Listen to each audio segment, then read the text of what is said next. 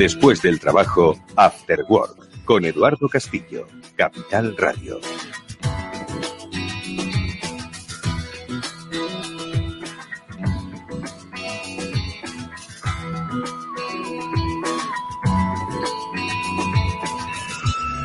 ¿Qué tal amigos? Buenas tardes. Bienvenidos un día más a este especial hoy Cyber After Work, el programa de la ciberseguridad de Capital Radio, que hoy, como digo, tiene ese componente especial que muchas veces en ocasiones nos gusta desarrollar y que en directo a través de la sintonía de Capital Radio, pero también en directo una emisión en eh, vídeo a través de las plataformas eh, sociales de Capital Radio, a través de LinkedIn Hoy hablaremos de un tema apasionante que es posiblemente el tema de futuro de la ciberseguridad. Hoy nuestro programa especial es el eh, relativo a la seguridad en la nube. Ya sabéis que Además, con los especialistas de Netscope, que hoy van a participar en este programa, desde hace ya un tiempo hemos venido incidiendo en, bueno, pues esos aspectos que vinculan la ciberseguridad en la nube y desde la nube. Bueno, pues al final, si hacéis una reflexión sobre dónde está el trabajo diario de vuestra empresa, quizás os haga reflexionar sobre cuáles son esos destinos para la eh, ciberseguridad. Lo que vamos a hacer es eh, ir saludando, por supuesto, a nuestros invitados y amigos. Hoy está con nosotros también Mónica Valle. Mónica, ¿estás por ahí? Buenas tardes. Hola, muy buenas tardes, Edu. Buenas tardes a todos. Gracias por seguirnos y va a ser un programa muy especial. Sin lugar a dudas, Mónica, porque estamos diciendo que al final la nube, vamos a ver, la ciberseguridad y ahora estoy seguro de que nuestros invitados van a defender a capa y espada que el futuro pasa por la nube, ¿no? Pero inevitablemente el trabajo eh, está ahora mismo en la nube y nos dirigimos hacia ello y hablaremos luego de las diferentes nubes y de cuál es la seguridad que debemos contemplar para una de ellas. Pero al final, ¿quién no trabaja hoy en la nube con esa eh, ingente cantidad de volumen de datos que se generan, con esa necesidad de almacenamiento, con esa necesidad de operatividad, con esa necesidad de facilitar un poco los procesos de desarrollo de las compañías que en la nube pues resultan mucho más fáciles, mucho más adaptables y moldeables. Estamos hablando de futuro, Mónica. Efectivamente, de hecho, la transformación digital, esa digitalización de la que hemos estado hablando durante tanto tiempo, especialmente durante los últimos meses, el último año, ha estado, bueno, sostenida principalmente por servicios en la nube, ¿no? Eh, que al final son los que permiten a las empresas tener un crecimiento mucho más rápido, también es muy escalable, es muy flexible, tiene muchas posibilidades, pero como toda tecnología hay que llevarla de la mano siempre de la ciberseguridad, cualquier servicio en la, nube o en cualquier, eh, de cualquier modo, tiene que estar seguro y tiene que estar pensado en la protección de los datos que se van a manejar ahí. Y también, pues vamos a hablar, como decías, de esa seguridad desde la nube importantísima y que nuestros especialistas conocen muy bien y vamos a conocer muy a fondo. Bueno, especialistas a los que ya vamos a saludar y a presentar, ellos son Samuel Bonete, que es eh, Regional Sales Manager de Netscope, es amigo de este programa. Samuel, buenas tardes, ¿cómo estás? Bienvenido. ¿Qué tal, Edu? ¿Qué tal, Mónica? Hola a todos los oyentes también. Encantado bueno, pues, de estar con vosotros hoy. Gracias, Samu, a ti por estar con, nosotros. Enseguida, por cierto, que hoy tenemos píldoras ASI. Eh, hablaremos mucho y de cloud, pero como siempre, lecciones de ciberseguridad, formación, eh, información con lo que ocurre en el mundo de la, de la red, en esa píldora SASI a la que enseguida Samu nos va, nos va a dar buena cuenta. Pero antes saludamos a Miguel Ángel de Castro, él es especialista de seguridad de CrowdStrike. Miguel Ángel, ¿qué tal? Buenas tardes y bienvenido. Hola, buenas tardes a todos. Buenas tardes, Mónica, Samu. Un placer verte de nuevo por aquí, eh, Miguel Ángel, muchas gracias. Y vamos a incorporar a esta tertulia especial a Juan Pérez Muñoz, que es eh, responsable de Octa, Octa, a ver si lo voy a decir bien, Octa. Eh, Juan, ¿qué tal? Muy buenas tardes. Muy bien, muy bien, muchas gracias, Edu. muy bien pronunciado. Correcto, bueno, me ha costado. Bueno, pues Octa, que lo sepan nuestros oyentes, luego nos hablarás un poco más en profundidad, tiene que ver sobre la identidad en Internet, quiénes somos y quiénes no queremos que utilicen nuestra identidad, ¿no? Para ser un poquito más seguros. Bueno, pues con todos ellos vamos a hablar de mm, eh, seguridad en la nube, vamos a hablar de los retos de futuro de las compañías, pero antes eh, no se nos olvide, aunque nos estáis viendo a través de las redes sociales, también nos estáis eh, sintonizando a través de Capital Radio y es momento de escuchar eh, escuchar la píldora Sasi, que ya tiene identidad propia en este programa, que parte por su sintonía. Y vamos a hablar de un tema muy complejo. Ahora enseguida Samu nos va a dar buena cuenta de ello.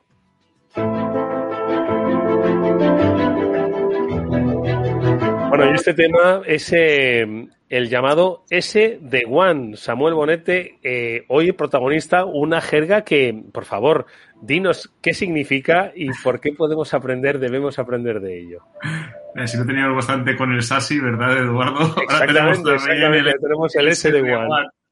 Yo, creo que todos o muchos de nuestros oyentes de una forma o de otra están familiarizados con, el SD-WAN. ¿De qué va esto del SD-WAN? Eh, comentaba antes Mónica que, en la transformación digital hay dos pilares, ¿no? Uno de ellos es la adopción de aplicaciones cloud y el otro de ellos es la movilidad de los, de los usuarios. Pero también muchísimas empresas se han dado cuenta de que hay que transformar la conectividad ya no solamente del usuario en movilidad, sino de la sede. ¿Recordáis estos movimientos de, oye, si, si hace unos años yo tenía en mi CPD las, pues no sé, todos mis datos, mi almacenamiento, mi correo, tenía que tener una red que me llevase cuanto más tráfico posible hacia mi CPD para poder consumir mis datos, para poder consumir mi correo, para poder consumir mi información. Pero a día de hoy, como comentábamos con la transformación digital, los datos ya no están mayoritariamente en un CPD, los datos están en, la nube. De forma que eh, realmente tenemos que estar pensando en las comunicaciones como con unas comunicaciones que me lleven todos los datos a un punto central, que me mallen una red ligada al proveedor, o estoy buscando más en las comunicaciones como algo dinámico que me permita conectar mi oficina rápidamente a Internet sin perder igual también ese caudal o esa conexión a mi CPD tradicional, lógicamente, pero que pueda conectar y llevar determinados servicios directamente a Internet. Por ejemplo, ¿qué sentido tiene consumir un Teams a través de un punto central, llevándolo a un CPD para luego ir a Teams o para, o para conectarte a un Office 365 cuando puedes acceder a él directamente desde Internet. Bueno, pues SD-WAN lo que viene a, resolver es ese problema. Viene a resolver el problema de las conectividades tradicionales en los cuales dependes de una red MPLS para poder llevar todas las comunicaciones a un punto central o crearte una red privada. Y lo que te busca es crearte una red definida por software. Software Defined One. ¿Qué quiere decir esto? Tú eliges la conectividad que más te interese en cada oficina, en cada localización, que al final, en base a software, automáticamente se van a configurar tus routers de acceso a Internet para que ciertas aplicaciones se alcancen directamente por Internet y otras aplicaciones vayan a través de otros circuitos más específicos. De esta manera vas a evitar que el tráfico a aplicaciones como el Office 365, aplicaciones como un Salesforce, un G Suite, las aplicaciones cloud que estamos consumiendo día a día, tengan que ir forzosamente a un punto central para luego salir a Internet. Si os fijáis, esto que os estamos contando del SD-WAN, del Software Defined Networks, va muy, muy, muy, muy, muy de la mano con, el concepto de SASI que estábamos hablando durante todos estos días con la píldora. SASI, recordad que es el, poder consumir seguridad como servicio desde la nube. Eh, los, los, controles de seguridad que teníamos en ese punto central, en ese data center, poder consumirlos como una suscripción desde la nube. Entonces, si yo voy a conectar mi oficina directamente a Internet y el router va a decidir qué aplicaciones van directamente a Internet y qué aplicaciones van a mi data center, me hará falta una capa de seguridad. Y esa capa de seguridad es el SASI. De manera que siempre decimos que detrás de los proyectos de SD-WAN tiene que haber un proyecto de SASI. SD-WAN no es una pieza indispensable para un proyecto de SASI, pero detrás de un proyecto de SD-WAN siempre debería de haber un proyecto de SASI. Porque si voy a conectar mi oficina directamente a Internet para que ciertas aplicaciones vayan a Internet directamente sin pasar por mi punto de control del data center, he de poner seguridad. Y la forma de poner esa seguridad es con SASI. Pues yo creo que Samu, eh, a través de esta píldora SASI, lo que ha hecho ha sido perfectamente situar el punto de partida de nuestro programa de hoy. Nos ha hablado de una situación que es una particularidad de una empresa, pero que en realidad viene definida por cómo la nube pues está transformando la forma de hacer negocios y la forma de acceder a los mismos y desarrollarlos. De eso es de lo que vamos a hablar con nuestros invitados, así que vamos a empezar ya mismo nuestra tertulia. Bueno, y ese especial cloud que, como decimos hoy, con Samu Bonete, con Miguel Ángel de Castro y con Juan Pérez Muñoz, vamos a tratar de definir. Yo no sé si hacer una primera recapitulación, quizás yéndonos no al origen, porque si no, el programa entonces no lo terminamos, pero sí a. No sé si habéis escuchado, eh, Miguel Ángel, a Samuel, a propósito de lo que ha definido ¿no? con ese de One y cuáles un poco las funcionalidades a las que las empresas se, se enfrentan. ¿no? Es decir, la pandemia lo que ha sido es una aceleración, un acelerador de muchos procesos eso no cabe duda, ¿no? Muchas están en la nube. La nube se ha mostrado como una herramienta muy eficaz, ¿no? Para el desarrollo, la operatividad, el control, la eh, eh, ubicuidad, ubicación, etcétera, etcétera, ¿no? Entonces, ¿cuál es el a día de hoy un poco la, vamos a ver, cualquier estrategia empresarial pasa por la nube sí o sí, ¿no? Entonces, Miguel Ángel, haz, una especie de, te pido, ¿no? Que hagas una reflexión sobre la nube y la empresa hoy, ¿no? Para situar nubes públicas, nubes privadas. Eh, la gente tiene que saber que Amazon gana dinero no enviando paquetes ni vendiendo libros, sino a través de su nube, del Amazon Web Services, ofreciendo nubes. ¿no? a, los, a, los, a, a las empresas, ¿no? Entonces, Miguel Ángel, un poco. Sí, además Samuel es que lo explica, lo explica muy bien, ¿no? Para eso, para eso tenemos la píldora Sasi, porque si, no lo explica bien. entonces estamos perdidos. Lo explica muy, muy bien. Em, hoy en día, como estábamos comentando, y efectivamente venimos a defender que la nube es algo que ha llegado para quedarse, yo estoy firmemente, firmemente convencido de eso porque es así.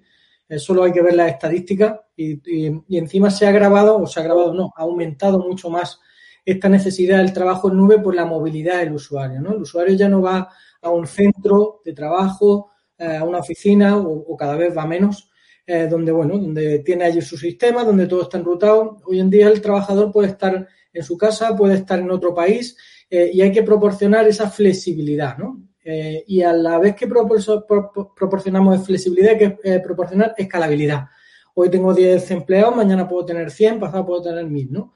La nube es fundamental para eso. El, poder dar esa flexibilidad, esa capacidad de movilidad es eh, indispensable. Por eso es por lo que se está tendiendo tanto a, la nube. Em, las aplicaciones es mucho más fácil de mantenerlas si es software as a service, es decir, me están sirviendo esa aplicación, no tengo que mantener una infraestructura hardware, ya me la crean para mí y, levantan e, esa instancia de esa aplicación. Entonces puedo proveer no solamente de conectividad y de, y de las aplicaciones eh, a todos los usuarios, eh, en, un centro único de trabajo, como decía, sino que puedo hacerlo em, donde quiera. ¿Problemas que genera, eh, que genera todo esto? Pues eh, que cuando tengo a escala grandes volúmenes de, em, vamos a decirlo, ¿no? De, instancias que voy generando en la nube, en ocasiones son hasta miles de instancias y además son dinámicas, se abren, se cierran, pues eso em, puede generar una falta de visibilidad, que va a generar un problema.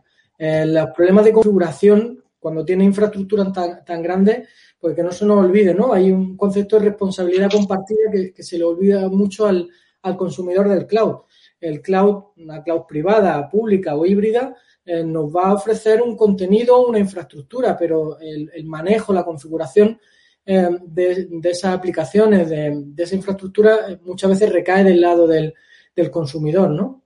Entonces eso también puede generar problemas. Como digo, para mí indispensable la nube em, por todo lo que he comentado, pero supongo que iremos poniendo foco esta tarde en los diferentes problemas que, genera, entre ellos, pues la complejidad, eh, la falta, al ser una tecnología relativamente nueva, pues la escasez de competencias, eh, en muchos casos, la división en silos, pero como digo, hoy en día es indispensable contar con tecnologías cloud para poder trabajar y cada vez será más. ¿eh? Mónica. Sí, efectivamente. Además, como están diciendo, las tecnologías cloud también es lo que permite con toda eh, bueno, el, trabajo remoto, ¿no? Que está ahora mismo en las empresas y que va a seguir, eh, si no 100% remoto, 100% teletrabajo, va a ser un trabajo híbrido, cuanto menos, ¿no? al final eh, los eh, usuarios, los empleados de una forma descentralizada eh, en todo el país o en todo el mundo requiere que cada uno pueda acceder de forma remota con las mismas garantías 100% remoto, 100% un trabajo híbrido. que me estoy escuchando a mí misma. necesita acceder con todas las garantías. Y eso significa acceder también con total seguridad en cuanto a los accesos, en cuanto a eh, la manipulación y la gestión de la información. Entonces, eh, este tipo de servicios que nos estaban contando son los que permiten precisamente todo esto. Eh, sí, hemos tenido ahí un pequeño decalaje, pero ha superado la prueba de esa confusión de, sonido. No muy bien, no muy bien. Eh, Juan, eh, antes se apuntaba Miguel Ángel.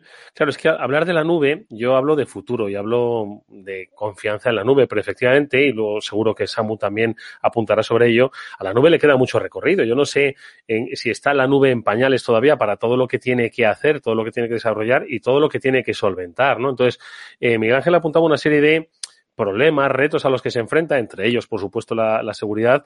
Él decía la complejidad, la escasez de competencia. ¿Incides en alguno en especial, Juan?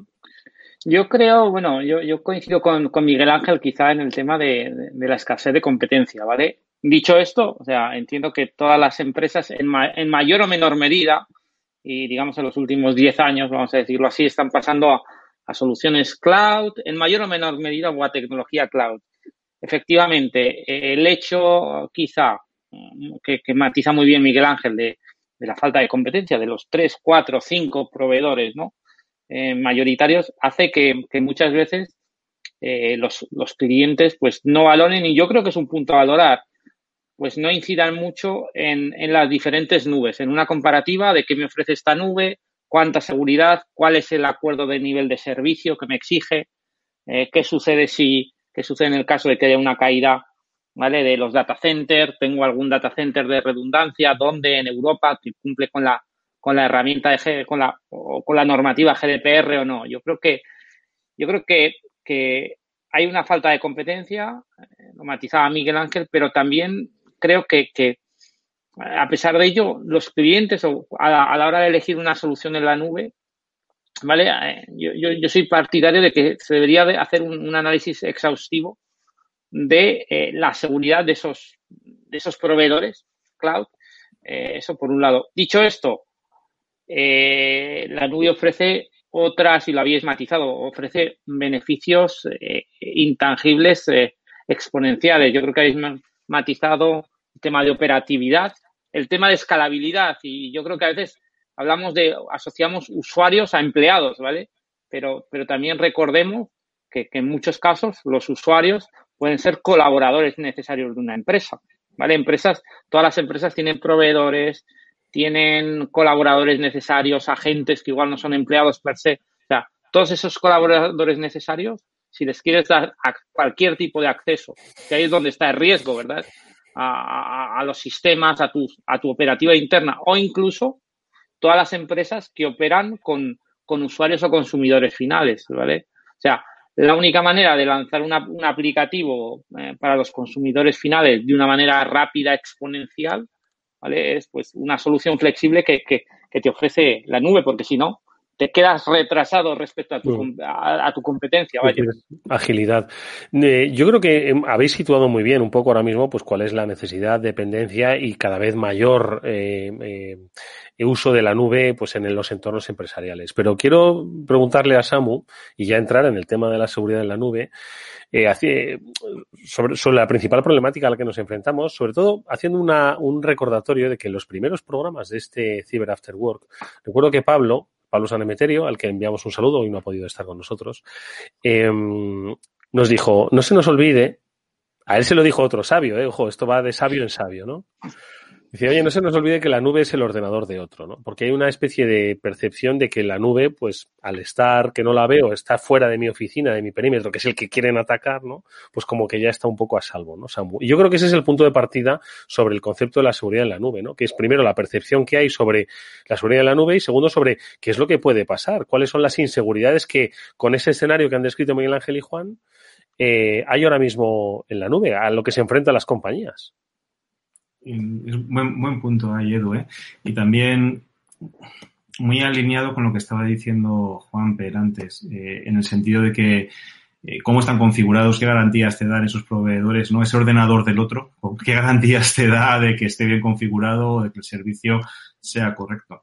Pero fíjate, aun siendo ese ordenador del otro eh, uno de los principales puntos, tienes que revisar la configuración y asegurarte de que el servicio es como tú quieres y que todo está configurado como debe de estar configurado.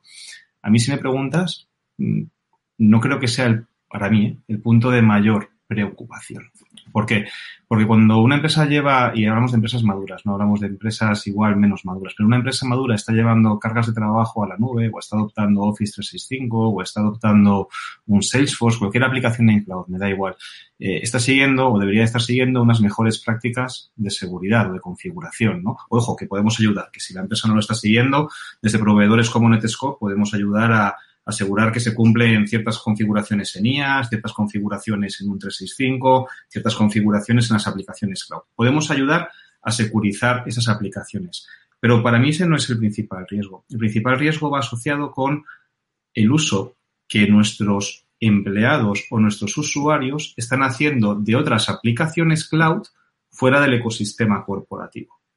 Y, y, a los hechos me remito. Al final, si estamos levantando qué aplicaciones cloud se consumen en una organización, más del 97% de las aplicaciones cloud son aplicaciones cloud no corporativas. Es decir, un usuario puede estar utilizando Office 3, y son números de nuestros últimos estudios, los podéis consultar en nuestra web, pero un usuario puede estar utilizando un Office 365 corporativo, pero igual que utiliza un Office 365 corporativo, ¿quién no se ha mandado algún trabajo a casa con un Gmail para poder seguirlo desde, desde casa?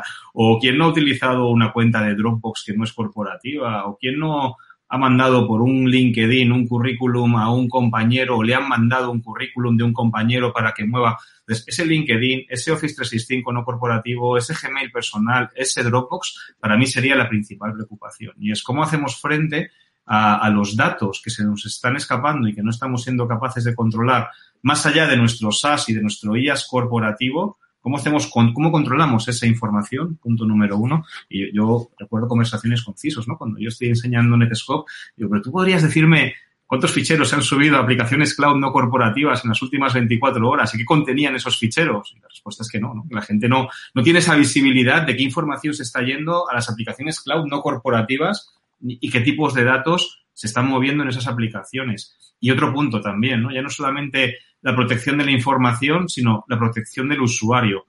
El usuario se ha acostumbrado a hacer login en el Office 365 corporativo, se ha acostumbrado a hacer login en un Teams, pero si tú le mandas un phishing con un enlace a un Office 365, el usuario va a hacer login en ese Office 365, sin fijarse demasiado si es un corporativo o no es corporativo, porque no lo puede ver si es corporativo o no es corporativo. El enlace es realmente el mismo, es office365.com. Entonces, eh, el malware, y ahí seguro que Miguel Ángel nos puede contar mucho más, pero está utilizando vectores cloud para distribuirse. Nadie aloja un malware en sitiomalicioso.com, no, lo alojas en AWS, en Microsoft, en, en aplicaciones SaaS corporativas además. Si diriges el ataque a una empresa, buscas las aplicaciones SaaS que está consumiendo esa empresa. Entonces, más allá, insisto, de, una mala configuración de los IAS o de los SaaS, que las hay, y son, cada vez que sale alguna de ellas, ¡guau! salen brechas brutales, ¿no? De buckets publicados, abiertos en Internet. Pero más allá de esos puntos, yo pondría el foco en cómo estoy protegiendo mi información cuando mis usuarios la están intentando mover a servicios SaaS no corporativos y cómo protejo a mis empleados cuando se están acostumbrando a utilizar la nube y los atacantes están utilizando la nube como vector de propagación del malware o como vector de propagación de ataques. Esa sería la preocupación que, Está muy, bien, ¿eh? está muy bien, ¿eh? Lo, lo traslada al, al, uso que estamos haciendo de la nube, no a la propia nube, ¿no? Es decir, que no, no es, es, no es el, el, defecto natural de la nube, sino el defecto natural del, del ser humano. El uso de ella. Exactamente. Luego hablaremos, eh, si os parece, sobre cómo eh, dar herramientas a, las empresas, pues para Entiendo que no, no, se puede decir, oye, el que entra en Facebook, despedido, ¿no? Porque esa, esa época, ¿no? Del, del control de la acción, sino es, o el que entra en Gmail, no se puede entrar en Gmail. Luego hablaremos de herramientas, ¿no? Pero sí que, como hacías un poco mención a, a Miguel Ángel, esos vectores de ataque, ¿dónde nos los encontramos, Miguel Ángel? Madre mía, más de uno del que nos está escuchando se está llevando las manos a la cabeza, ¿eh? De los sí, que están trabajando en casa, vamos, sí, seguro. Ahí, ahí comentaba alguno Samuel, ¿no? Eh, yo en mi caso sí me encuentro bastantes problemas de configuración, de puertos abiertos, eh, uso de APIs inseguras, sistemas no parcheados. O sea, mucha gente lleva las cargas de trabajo, los workloads, al cloud. Y, y, yo en mi caso sí me suelo encontrar ese tipo de, de problemas de configuración y también en, los usuarios, ¿no? Y que suelen ser un, problema, ¿no? Encontrarte un puerto abierto de entrada y que puede cualquier IP conectarse allí, eso se ve habitualmente, ¿no? Pero comentaba bien Samuel también el tema del malware. Hemos visto que hay muchísimos actores que se están especializando en ataque a cloud. ¿Por qué lo hacen? Pues básicamente por dos motivos. Primero porque, como explicaba antes, hay un, hay un silo, o sea, hay, hay, una división entre los DevOps y los SecOps. Son, son equipos que prácticamente no se están, no se están hablando y, un DevOps está preocupado por la velocidad, la agilidad o el soporte que pueda dar y el SecOps está más preocupado de visibilidad, seguridad y cumplimiento, ¿no? Eh, y al final trabajan em, de forma separada y tienen que equilibrarse, hay que buscar un, equilibrio para poder cumplir las dos cosas. Lo mismo que ha pasado siempre en, el mundo no cloud, pues nos lo estamos encontrando también en, el mundo cloud. Los expertos eh, atacantes, como decía, eh, están descubriendo todos estos problemas que hay, esta falta que comentaba antes de, expertise en la parte de seguridad, esta todavía desconocimiento del usuario, como comentaba Samuel hace un momento, de cosas que deben o no deben hacer, y del estudio de todos estos nuevos vectores que van, como digo, ¿eh? desde el fallo de dejarse un puerto abierto, como ha pasado toda la vida, hasta, como comentaba Samuel, de darle una vuelta de tuerca al phishing y ponerlo donde sé que se va a descargar, donde sé que eh, todas las empresas tienen los firewalls las comunicaciones abiertas porque eh, es cloud, es seguro y no va a haber problema, ¿no? Entonces están aprovechando todo el abanico completo. Em, y, luego los ataques a la cadena de suministro y, em, como comentaba antes también el tema de las APIs inseguras, es algo que estamos viendo que se está utilizando bastante. Eh, y, como digo, aprovechando, aprovechando el cloud, el gran desconocimiento que hay y, en, en, muchas ocasiones la falta de securización específica, que, también lo vemos.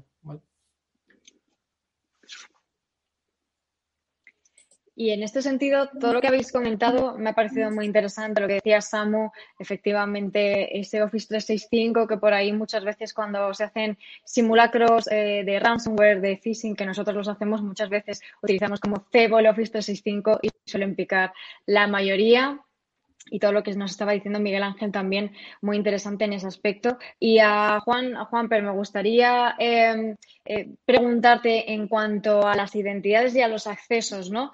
Eh, todo este entramado que también eh, comentabais a veces, ¿no? Esa complejidad que existe, mm. ¿cómo podéis ayudar a la hora de esa descentralización de los empleados que estábamos comentando antes también para que digan, oye, yo para acceder a estos recursos de la empresa certifico que soy yo, porque me imagino que eso es una parte fundamental eh, de, todo, de todo este engranaje, ¿no?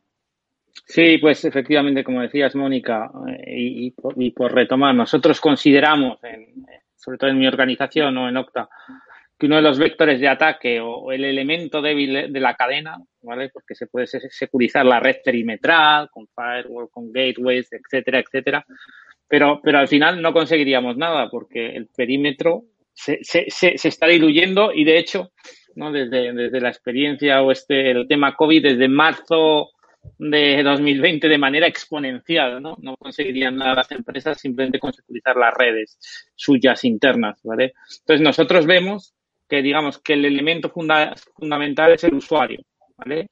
Y, y, el punto principal de entrada de, para, digamos, para atacar a los usuarios. Eh, y, de hecho, las estadísticas dicen que más del 70% de, de ataques, ransomware, phishing, etcétera, entran por eh, o vienen por credenciales débiles o robadas.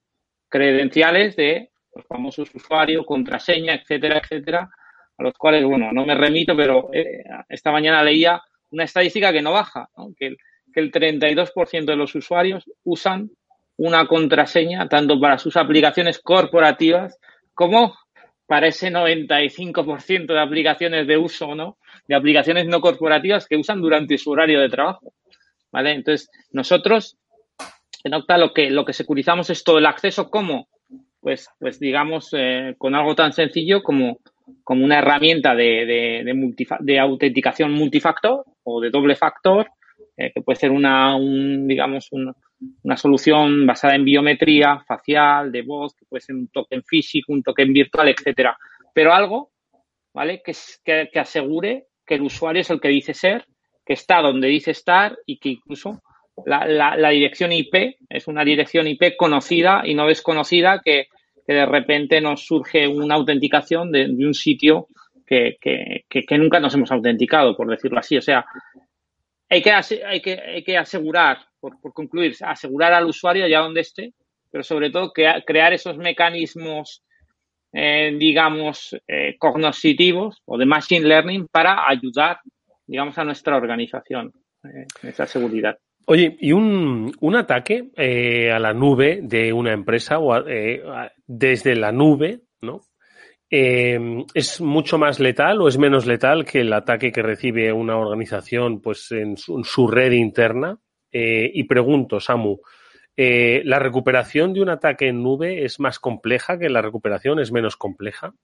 Incidencia y recuperación.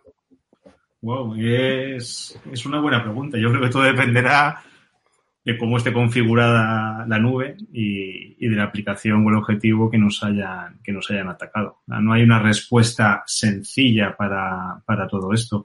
Lo que, sí que, lo que sí que es cierto es que las nubes tienen mecanismos de recuperación que muchas veces implantarlos dentro de tu red corporativa pues son, son complejos. Yo, mira, hay un tema una pregunta ¿no? particular que nos hace mucha gente cuando ve Netscope y es, eh, oye, pero ¿cómo puedo exportarme la configuración de Netscope? Porque en caso de que se me, se me, no sé, se me estropee, pues tener la configuración. Y yo, no, es que esto no es una, no es un firewall o no es un proxy o no es algo que tengas on-prem. Esto es un servicio cloud, no exportas configuración. Yo tengo mis mecanismos para, en caso de que yo tenga un problema, garantizarte un SLA de un 99,999 de uptime moverte, darte el servicio, continuar dándote el servicio y si no te lo doy, pues que sufrir penalizaciones, ¿no? En base a, a mis acuerdos contigo. Entonces, la nube tiene sus métodos de resiliencia que muchas veces ponerlos a práctica, en práctica en, en, la, en las soluciones tradicionales on-prem pues no son posibles y no se le pueden exigir tampoco las mismas configuraciones ni las mismas prácticas de, de alta disponibilidad o resiliencia que utilizas para configuraciones on-prem a proveedores en la nube, porque en muchas ocasiones no aplica.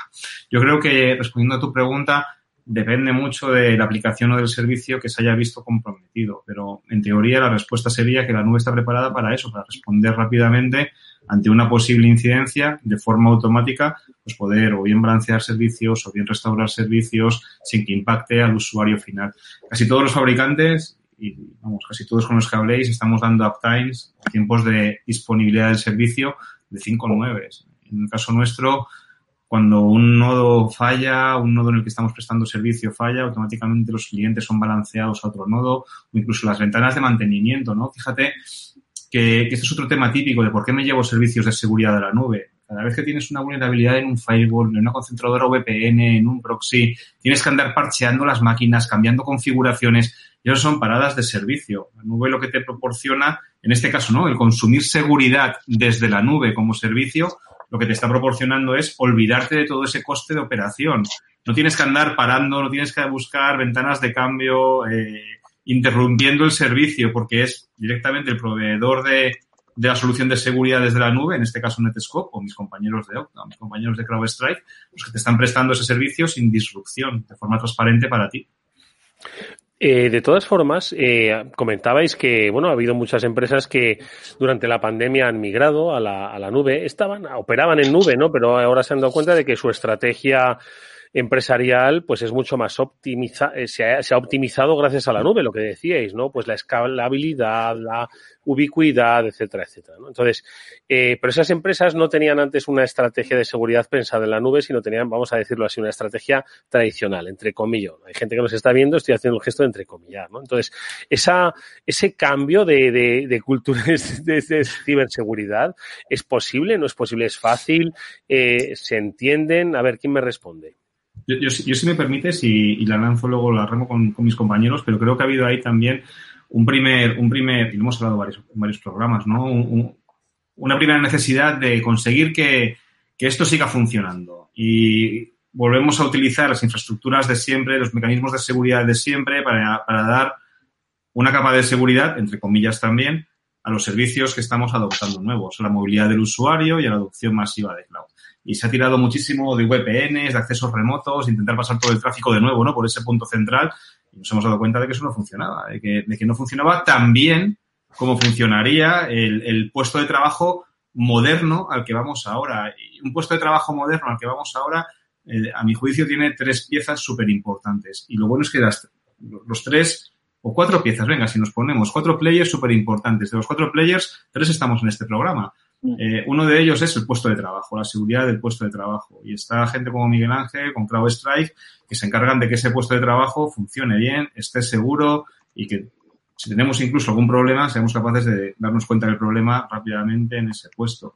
Está por otro lado la identidad. Yo ya no soy Samuel Bonete gmail.com. Yo soy Samuel Bonete arroba netescope.com, pero también soy Samuel Bonete gmail.com y Samuel Bonete netescope.com me vale para autenticarme en Salesforce, en AWS, en Microsoft.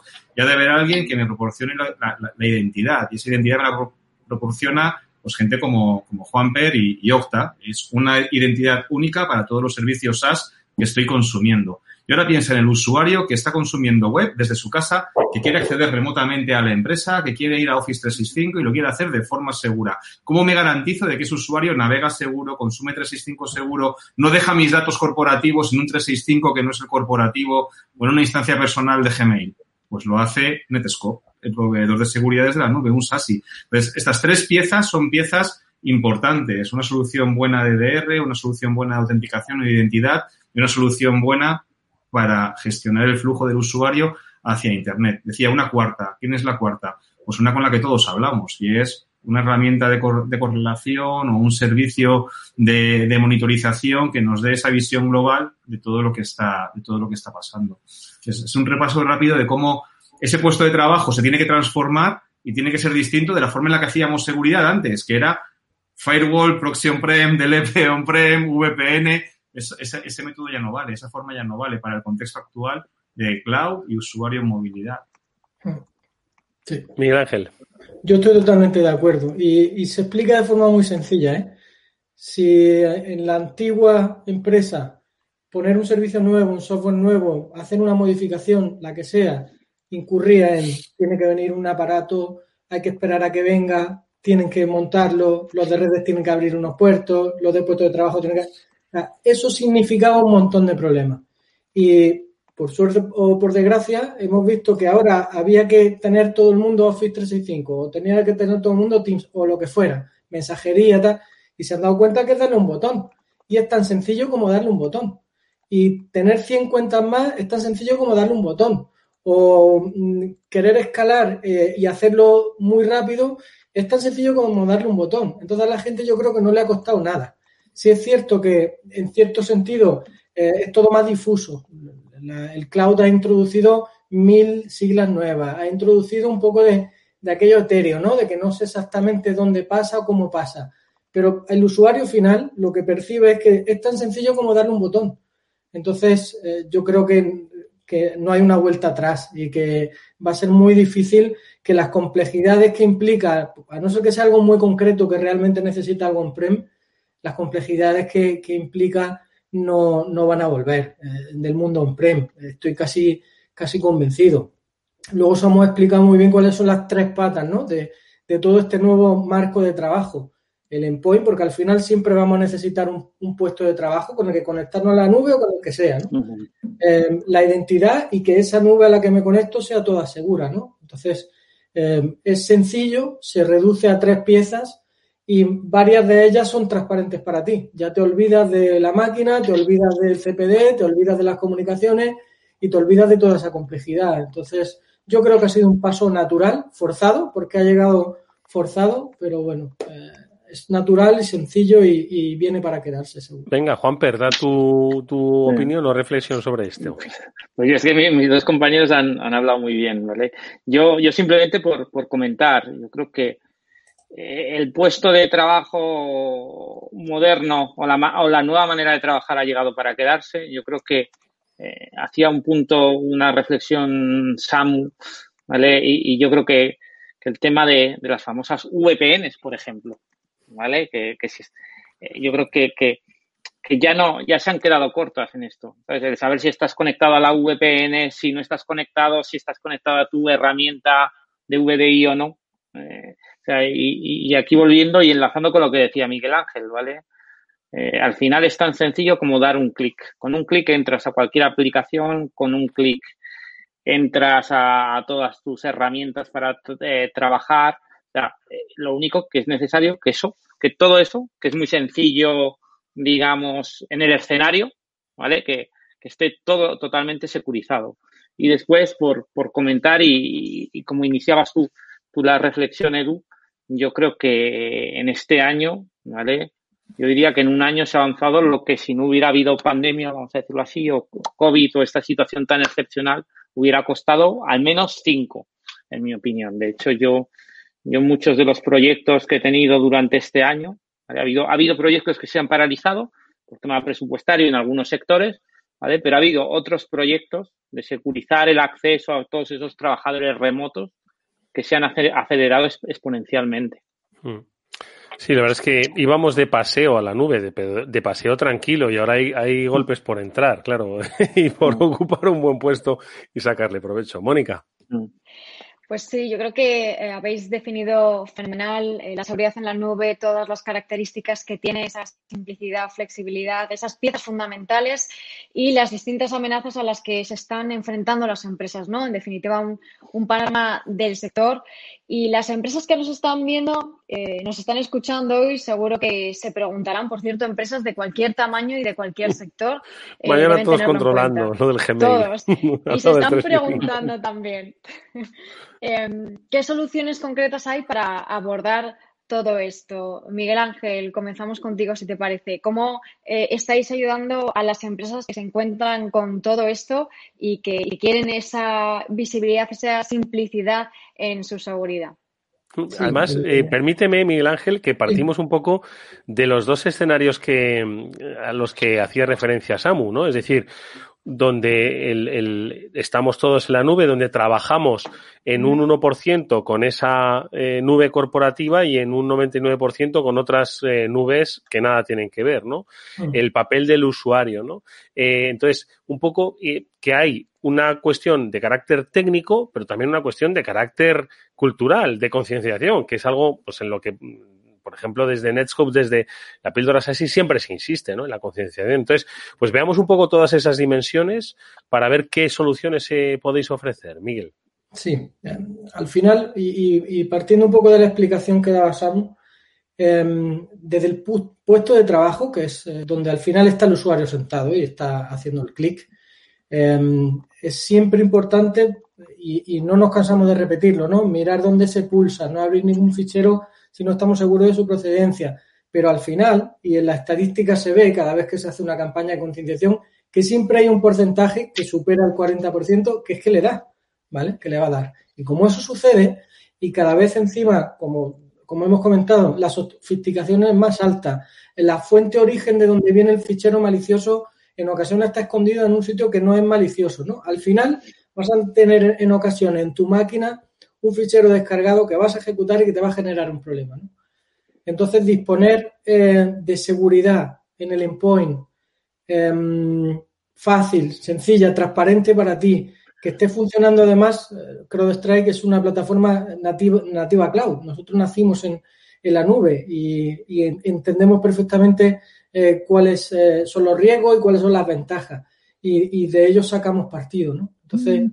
Eh, hay que partir, como decíamos, de que el usuario tenga el máximo cuidado que hay que tener siempre eh, y en el momento en el que le dé, que disponga de algo en su entorno, en su equipo, eh, que se esté comunicando con el cloud, es decir, solo va a necesitar comunicación a Internet, no necesita un CPD, no necesita una VPN, no necesita nada, simplemente tener un agente instalado y que de forma transparente le, proteja en el, ámbito que a mí me toca, ¿no? que es el del puesto de trabajo. Por supuesto, eh, cuando hablamos de equipos que están en cloud, que tienen cargas de trabajo y demás, de hecho, eh, por ejemplo, con Netscope tenemos integraciones, trabajamos juntos porque, como digo, ¿no? son plataformas nativas cloud y aprendemos y jugamos unas con otras para sacar eh, el máximo partido. Entonces, desde, desde el en mi área, que es el, sobre todo la parte del endpoint, al usuario siempre un double check de dónde me estoy bajando, de dónde estoy haciendo clic y sentido común,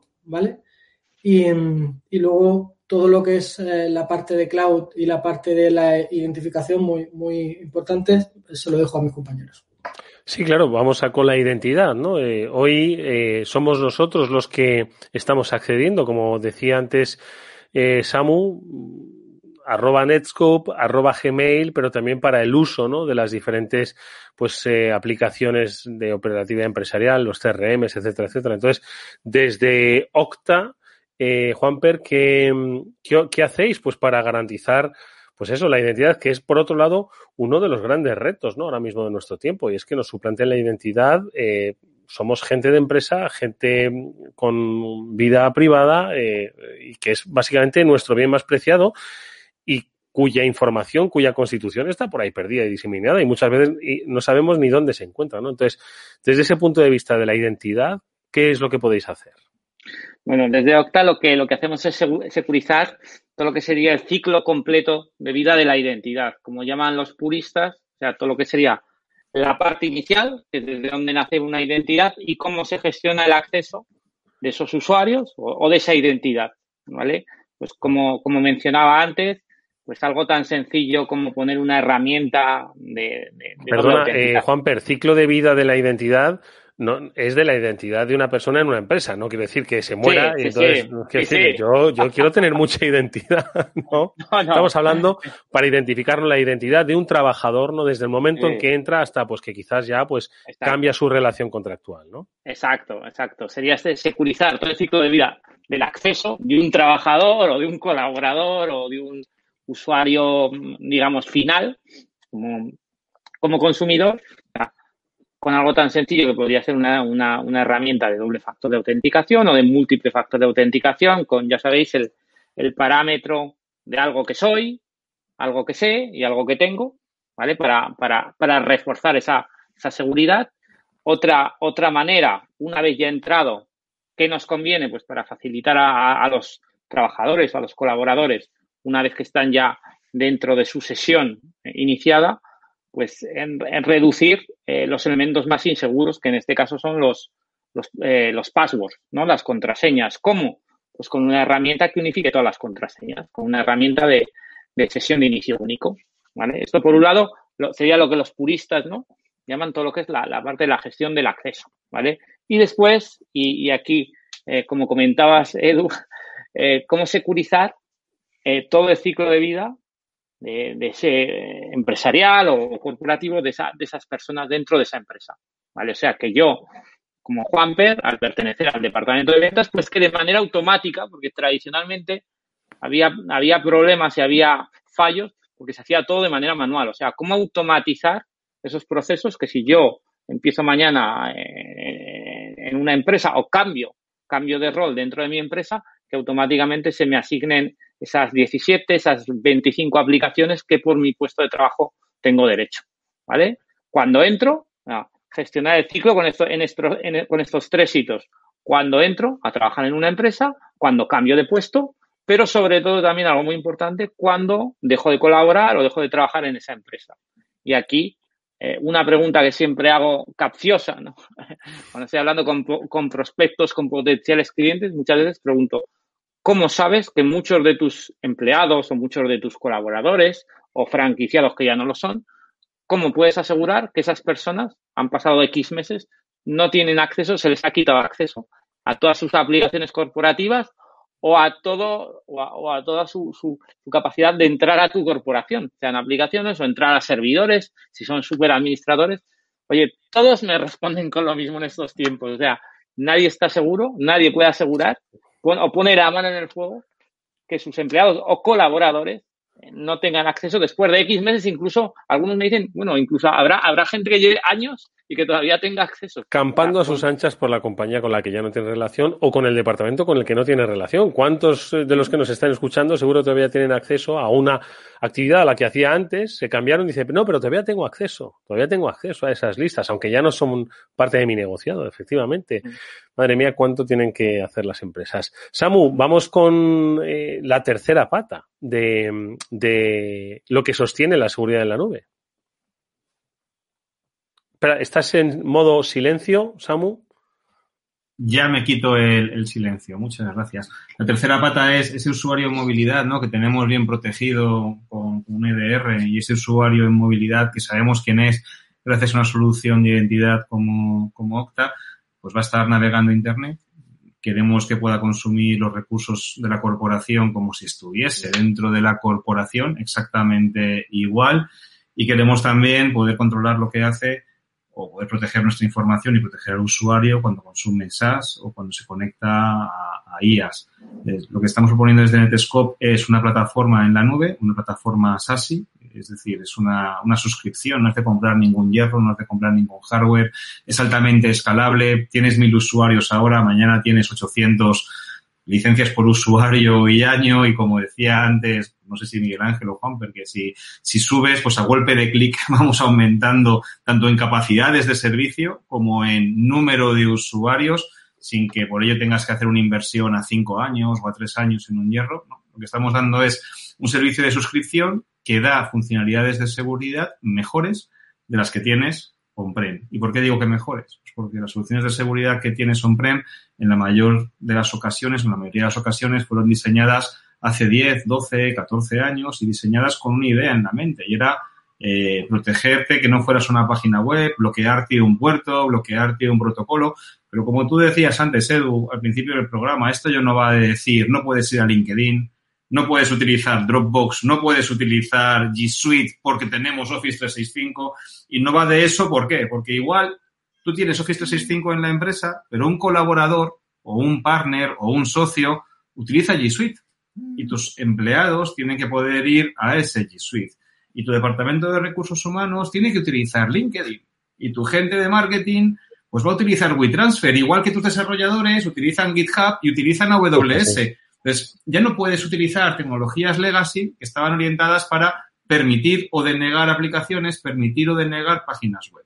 Lo que tienes que utilizar es una tecnología, como la nuestra, que lo que hace es entender qué hace el usuario en esas aplicaciones SaaS y si un desarrollador va a AWS, dejarle que haga lo que quiera cuando va a un bucket corporativo, pero si intenta llevar datos sensibles a un bucket o a un almacenamiento en la nube que no es corporativo, oye, ¿tú dónde quieres llevar estos datos? los quieres dejar en un sitio no corporativo.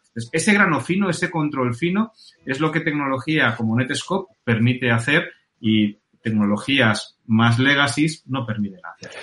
Seguridad de la nube, amigos. Mónica, 10 segundos de reflexión. Es que esto es el futuro. Las empresas que no están en la nube no forman parte de nuestro ecosistema. Efectivamente, la tecnología es cada vez más avanzada, las amenazas cada vez son más sofisticadas en la nube y fuera de ella y hay mucho que hacer, pero por suerte tenemos soluciones como nos han estado contando que permiten proteger la información y los usuarios estén donde estén sin necesidad de bloquear accesos a servicios que podamos necesitar y protegiendo también la identidad de una forma sencilla. Así que, por suerte, soluciones, Edu.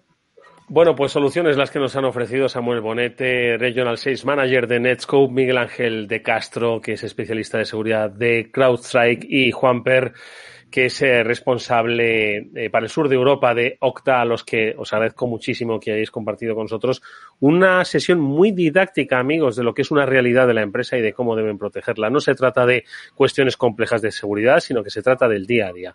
Gracias, amigos, a todos por este especial. Lo tendréis, por supuesto, disponible en las redes de Capital Radio. Hasta pronto.